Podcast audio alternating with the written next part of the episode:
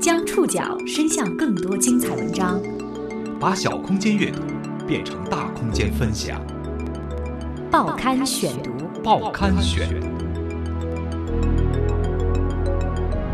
把小空间阅读变成大空间分享，欢迎各位收听今天的报刊选读，我是宋宇。今天为大家选读的文章综合了《新京报》的专题报道、凤凰财经和《财经周刊》的内容，和大家一起来了解青年魏则西之死。我经历了常人所无法想象的巨大痛苦，但我不想死。青年魏则西之死，为刚刚过去的五一假期的朋友圈蒙上了一层悲情的雾霾。这位二十二岁青年的离世，捅破了百度医疗竞价排名、莆田系承包科室现象、医疗监管漏洞等诸多医疗乱象的窗户纸。我还有梦想，我想经历自己的一个完整的人生，成就自己的事业。一个充满梦想的年轻人就这样被毁灭，谁该为魏则西之死负责？在资本的裹挟和暴力的诱惑下，类似魏则西的悲剧如何不再发生？呃，目前大家呢骂人的东西或者说批评的东西呢，情绪宣泄的多了一点，呃，理性的分析呢可能略微少了一点。报刊选读今天为您讲述青年魏则西之死。四月十二号，二十二岁的魏则西死了，留下那个关于。人性最大的恶是什么的故事？两年前，也就是二零一四年四月，魏则西检查出得了滑膜肉瘤，这是一种恶性软组织肿瘤，目前没有有效的治疗手段，生存力极低。当时他在西安电子科技大学计算机专业读大二。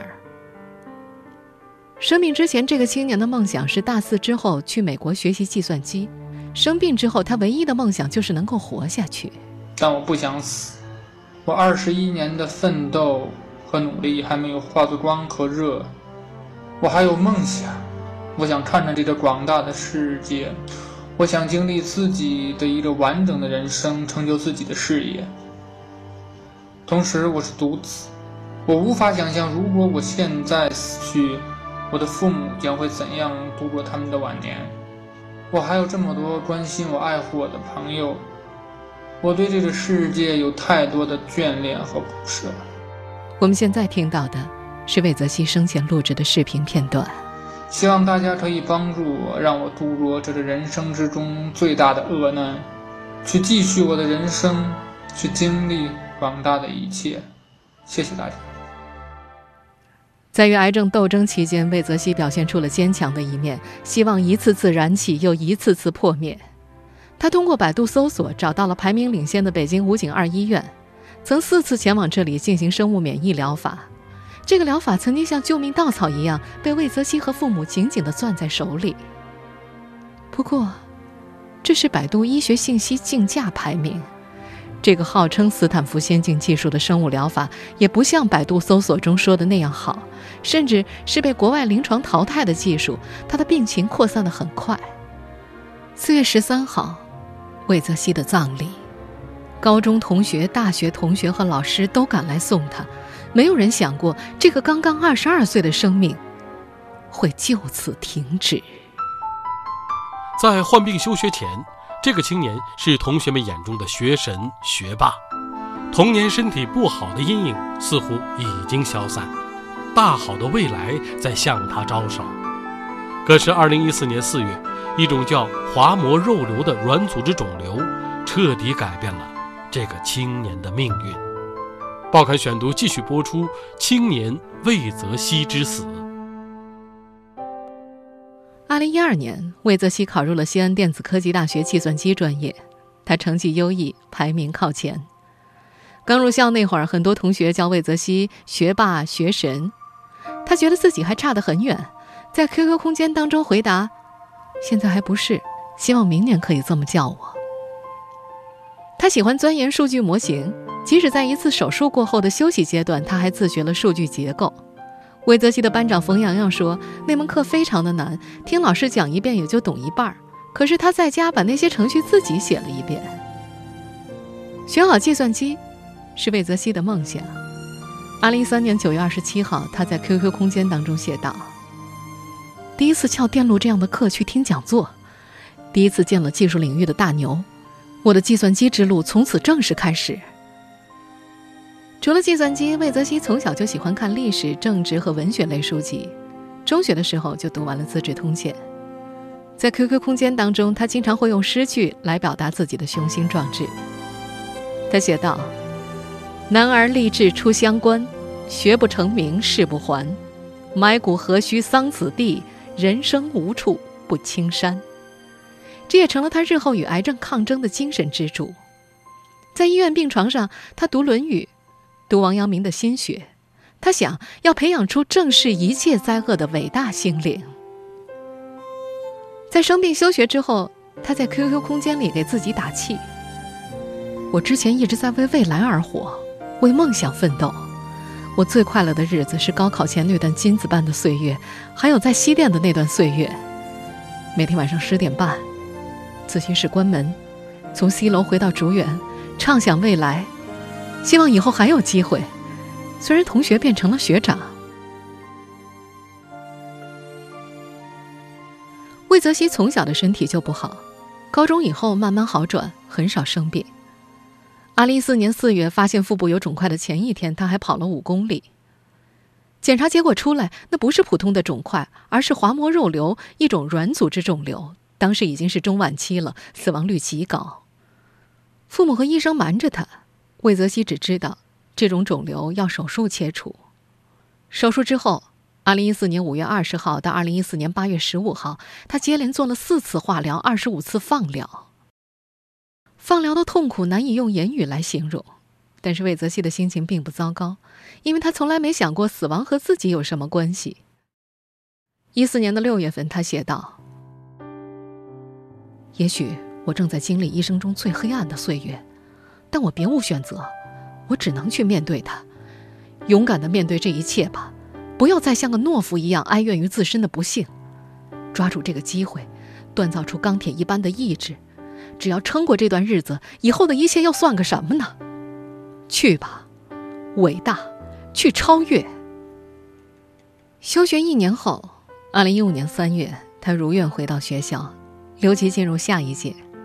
新班长冯洋洋对他的第一印象非常好，觉得他很好相处，一点也不胆怯。虽然知道他因病休学，但是看起来魏则西的精神状态很好，没觉得多严重。魏则西依然认真上课，积极回答问题，和同学们一起听考研工作的宣讲会，和同学们谈论未来和前途。可是一个多月后，他就再次休学，从此再也没有回到过校园。二零一五年六月，魏则西的病情迅速恶化，他从家人那儿察觉出了异样，几乎所有的亲戚都来看他。平时住院基本上一家给一两千，但这次有的直接给一两万。自己的爸妈则成天在哭泣。父母告诉了他真相，魏则西几近崩溃。作为普通工薪家庭的独生子，他既不知道父母该怎么去承担这笔巨额的医疗费，更不敢想象自己死后。父母该如何生活？我无法想象，如果我现在死去，我的父母将会怎样度过他们的晚年。身患恶性肿瘤，自己和家人该如何生活？和所有的患者与家属一样，他们满怀希望的到处求医。位于北京二环边上的三甲医院武警二院，一度成了他们的救命稻草。报刊选读继续播出：青年魏则西之死。根据医学文献的解释，滑膜肉瘤是组织起源不确定的软组织恶性肿瘤，好发于十五到四十岁的中青年患者。起初是无痛性肿块，长大便出现不同程度的疼痛。虽然治疗手段和方式在不断的改进，但是。大约有半数的患者会发生转移，五年生存率在百分之二十到百分之五十左右。也就是说，以目前人类掌握的医疗水平来看，还不能根治滑膜肉瘤，只能尽量延长患者的生命，以待更先进的疗法问世。但对于患者和家属们来说，这样的结果是难以接受的。他们一定不会放弃任何一个求生的机会。患病之后。魏则西在西安的一家医院先后接受了四次化疗和二十五次放疗，但是效果并不理想。魏则西则写道：“北京、上海、天津、广州的各大肿瘤医院都说没有希望，让我父母再要一个孩子吧。他的父母并未就此放弃，通过百度搜索，他们看到了排名靠前的北京武警总队第二医院的生物免疫疗法。一家人很快赶到了北京，见到了一个姓李的主任。他们被告知，这个技术是美国斯坦福研发出来的，他们只是合作方，有效率能够达到百分之八九十。看过魏则西的报告单，那位李主任保证可以二十年没问题。魏则西的父亲还了解到，这位姓李的医生上过中央电视台，又有百度，又是三甲医院，还有中央台和斯坦福，他们觉得好像抓住了一根救命的稻草。实际上，北京武警二院肿瘤生物中心早就将业务外包给了上海科来讯，这是一家莆田系的民营医院。在过去的若干年里，莆田系一直和过度医疗、虚假广告、无证行医等关键词捆绑在一起。不过，在当时，魏则西和他的家人们并不知晓这些内幕，他们满怀希望去了北京。第一次就诊的时候，魏则西在 QQ 空间里写道。时隔八年，居然又要去北京了，真是人生难料，世事无常。同学在下面留言问他，病情是否好转了？他回答：北京一去，基本上就好了。二零一四年九月到二零一五年年底，魏则西先后在这家医院进行了四次生物免疫疗法的治疗，在这里，他们花光了家里最后的积蓄，又跟亲戚朋友借钱。不过，他的信心很快被打破了。几个月之后，花费了二十多万，肿瘤转移到了肺部，医生通知撑不了一两个月了。直到后来，有一位在美国的知乎网友告诉他，这种技术在国外早已经被淘汰，魏则西的心情绝望而悲痛。二零一五年十一月六号，他在知乎上写道：“最后一次去北京治疗，此去北京，生死难料。”到了二零一六年二月。他在知乎上以亲身经历回答了那个著名的问题：“人性最大的恶是什么？”他说：“希望自己的回答能够让受骗的人少一些。”一直饱含希望的魏则西最终离开了这个世界。事实上，在全中国范围内，像魏则西一样通过百度搜索受骗的患者众多。魏则西事件之后，网上传出了一份莆田系医院名单。这些医院遍布全国，不仅有冠以华夏、仁爱、玛利亚等字样的医院，还有一些以某某市第几医院、某某市人民医院等命名，极易误导患者。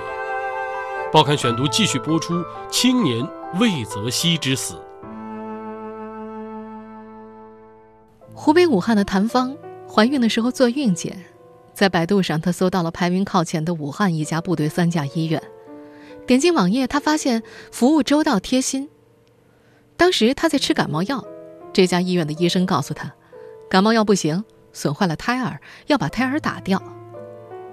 家里人不同意，他就换了另外一家公立医院检查，结果医院说根本就没有什么事情，这让谭芳十分后怕。后来谭芳和别人打听才知道，这家医院的妇产科早就被承包出去了，这其实就是个院中院。还有成都一名男子，通过百度搜索得知成都城西医院在腋臭切除方面非常有名。进入医院的官网，打开便看到腋臭切除术的宣传，一个 QQ 对话框弹出来，对方告诉他双侧手术九百八十元，术前检查九十八元，药品两百元。他算了算，一千三百块，很便宜啊。可手术进行了二十分钟左右，医生突然停下，把站在门外的李爸爸叫进了手术室，说需要加做两个项目。手术做完之后，院方给出的清单显示，各项费用合计六千元。事实上，这些院中院大多是福建莆田系承包的。莆田系是对福建莆田民营医疗从业者的总称，他们大多来自同一个地方——福建省莆田市东庄镇。一个总人口不过八万的小镇，在上世纪七八十年代，这些莆田游医大多以电线杆子上的偏方治病起家。后来与时俱进，治疗性病、梅毒和皮肤病等难言之隐，在城市的阴暗角落里苟且。上世纪九十年代，国家开放公立医院科室承包，部分莆田人捕捉到了其中的商机。待到承包医院科室建成气候之后，这部分莆田人又趁机成立了专科医院。到了两千年前后，莆田系已经成了中国民营医院的正规军，并且形成了陈詹林黄四大家族在全国跑马圈地。一名莆田系的成员曾经夸张地说：“全国只要有城市的地方，就有莆田人。”关于莆田游医，早在十年前的二零零六年十一月，新华社旗下的《瞭望东方周刊》就曾经做过一组专题报道，揭莆田游医的黑幕。当时的报道中就显示，早在二零零六年，莆田系就已经掌控了中国百分之八十的民营医院。如今已经十年过去了，这组报道当时所揭批的问题依然存在，而且愈演愈烈。莆田游医不断壮大，越漂越白，陆续占领了各大医院，甚至成为医界新军。根据财经媒体披露，到2016年，上述所提到的四大家族当中，已经有上百人的个人资产过亿。魏则西事件之后，网上传出了一份莆田系医院名单，遍布全国。这些医院当中不乏大众所熟悉的知名医院，比方说，我们在这组名单里就看到了江苏十二美整形美容医院、南京曙光医院、南京华氏嘉宝妇产医院等一批在本地知名度还比较高的医院。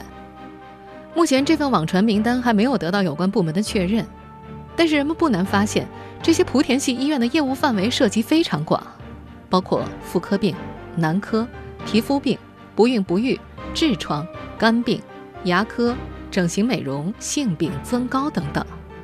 除此以外，在微博上还有一位叫做白丁的出版人曝光了康欣集团2012年财务总表，他还表示自己掌握着这家魏则西事件背后莆田系陈兴贤、陈兴喜兄弟公司的一手资料，要起底莆田系的记者可以找他索取。如果白丁曝光的这份表格上的数据属实，那么全国大部分非三甲、军队和武警医院的妇产科基本上已经全部沦陷。另外，白丁在五月三号凌晨一点又公开了一张图表，其中显示很多医院的肿瘤科也被莆田系攻占。目前关于魏则西事件的最新消息是。国家卫生计生委、中央军委后勤保障部卫生局、武警部队后勤部卫生局已经开始联合对涉事医院武警北京市总队第二医院进行调查。您正在收听的是《报刊选读》，青年魏则西之死。过去这么些年，莆田系的成功，首先得益于始终迎合市场的讨巧定位。总结起来就是一句话。专治旁门左病，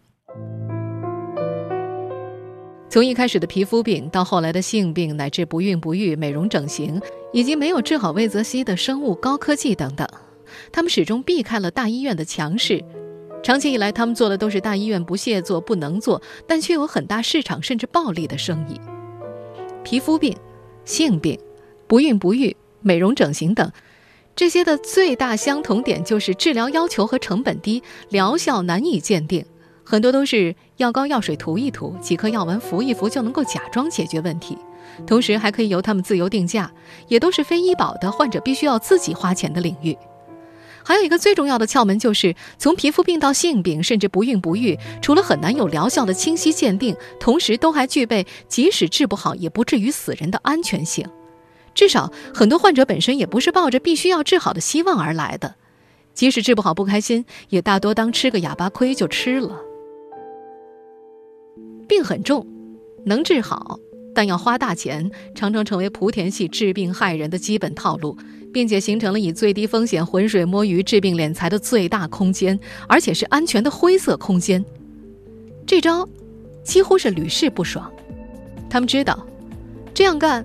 患者不会再来，而他们几乎也没指望过患者会再来，因为他们在实践中得出经验，即便是骗，庞大的市场需求也给他们提供了骗不完的空间。灰色，但是相对安全，这也是莆田系一直出问题，甚至被指责为每个毛孔都滴着血和肮脏的东西，却依然蓬勃发展到今天一个相当重要的原因。当然。没有人愿意一直待在黑暗乃至灰色地带。如果有光明的道路可以走，一直在争取合法化与持续发展的莆田系，与时俱进地把握着每一个进步的机会。如今以我们前面提到的莆田四大家族为代表，已经完成原始积累的莆田民营医疗大佬，都已经走上了整合力量与资源向规范化、品牌化、现代化发展的轨道。二零一四年六月二十八号，以东庄人为核心的莆田系成立了莆田中国健康产业总会，打出了资源大整合、企业快发展、产业可持续的旗帜。一出手就建立起目前中国规模最大的健康产业组织，并且他们还和六家金融机构签订了战略合作协议，累计获得一千六百多亿元的授信。当时的莆田市委书记梁建勇在大会成立致辞当中表示，过去莆田民营医院在夹缝中求生存，演绎了“野百合也有春天”。今后莆田人会推动中国整个健康产业的发展。让莆田系民营医疗成为中国医疗界被认可乃至被尊重的一份子，是不少莆田系大佬现在最大的理想之一。这个理想是很丰满，但现实却很骨感。除了民营医疗依然在资金、政策，尤其是人才等方面存在挑战之外，莆田系更大的压力是要完成自身经营模式理念的转型，尤其是管理的提升和形象的重塑，这不是一件容易的事情。他们过去的一些优势正在成为劣势，而过去的劣势，比如社会对其形象的整体负面化，已经加倍制约他们的发展。在外界眼中，莆田系是一个整体，尤其一旦负面消息爆出，整个莆田系，包括那些已经走到高处的人，也要多多少少为其埋单。这一次青年魏则西之死，则更进一步证明，很多莆田系民营医疗依然在走旁门左道，甚至他们中还不乏谋财害命之徒。到目前为止，有关魏则西事件的真相和莆田系医院的水有多深，还有赖于官方的调查。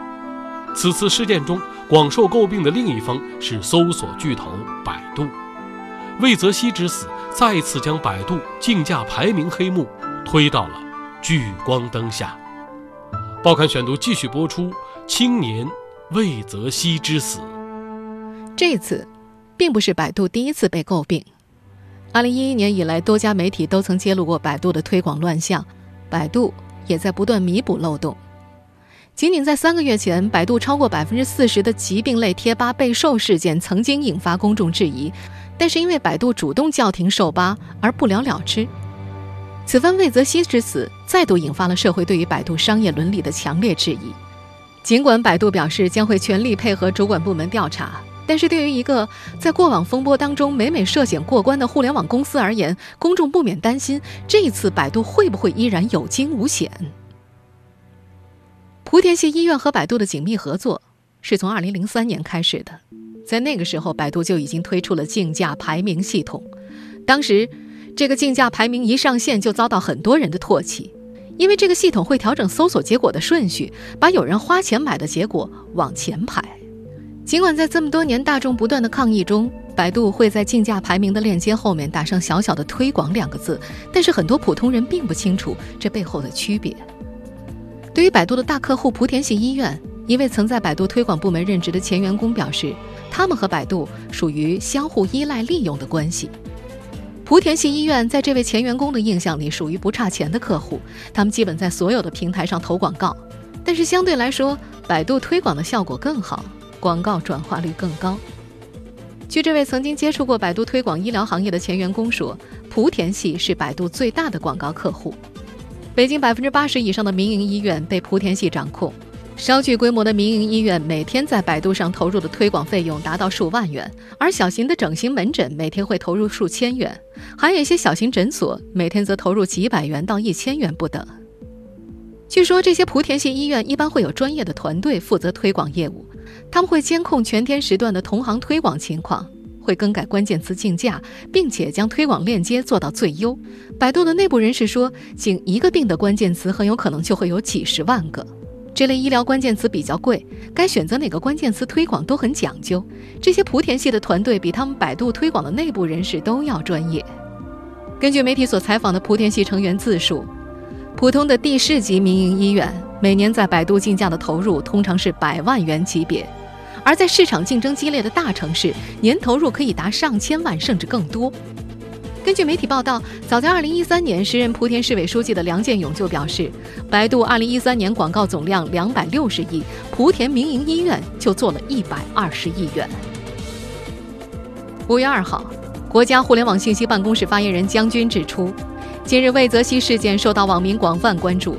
国家网信办会同国家工商总局、国家卫生计生委成立联合调查组进驻百度公司，对此事件以及互联网企业依法经营事项进行调查，并且依法处理。谁应该为魏则西之死负责？是涉事医院，还是百度，还是监管部门？在资本的裹挟和暴力的诱惑之下，类似魏则西的悲剧又如何不再发生？这是我们这个飞速发展的社会。急需思考的问题。听众朋友，以上您收听的是《报刊选读》青年魏则西之死，我是宋宇，感谢各位的收听。今天节目内容综合了《新京报》的专题报道、凤凰财经、财新周刊的内容。收听节目复播，您可以关注《报刊选读》的公众微信号，我们的微信号码是《报刊选读》拼音全拼，或者登录在南京 APP、喜马拉雅 FM、网易云音乐。我们下次节目时间再见。